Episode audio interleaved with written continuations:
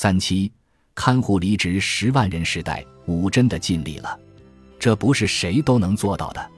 但是吴所做出的牺牲，为了看护而辞去工作，不得已又更换工作等，极易导致两代人两败俱伤情况的发生。国家现正以零看护离职为目标，充实并完善看护服务的构成。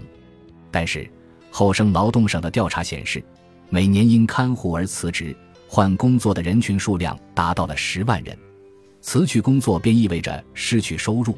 也有不少人因换工作导致收入大幅减少，习惯于在社会上工作的人转而专心于看护，一方面能够填补看护人员的不足，另一方面却会使面临少子高龄化的日本社会失去宝贵的劳动力。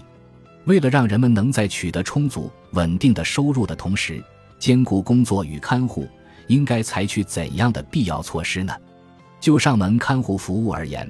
无论如何延长看护时间和次数，老年人还是会有独自一人的时候。然而，提供二十四小时看护的机构数量不足，能够立刻入住的民营机构费用高昂，看护费用原本就已是一项沉重的负担，家人才不得不亲自承担起看护任务。不少人无奈之下选择改变工作方式，甚至不得已辞去工作。看护与工作。实在难以求得两全，在漫长的二十年光阴中，武没有半句怨言地看护着母亲。他内心的真实想法究竟是怎样的呢？武明确地认识到，满离开了自己就没法继续生活下去，因而将自己所有的人生奉献给了母亲。他放弃自己想做的事、想买的东西，二十年如一日地守护着满。虽然母子俩一同去世，实在是令人扼腕。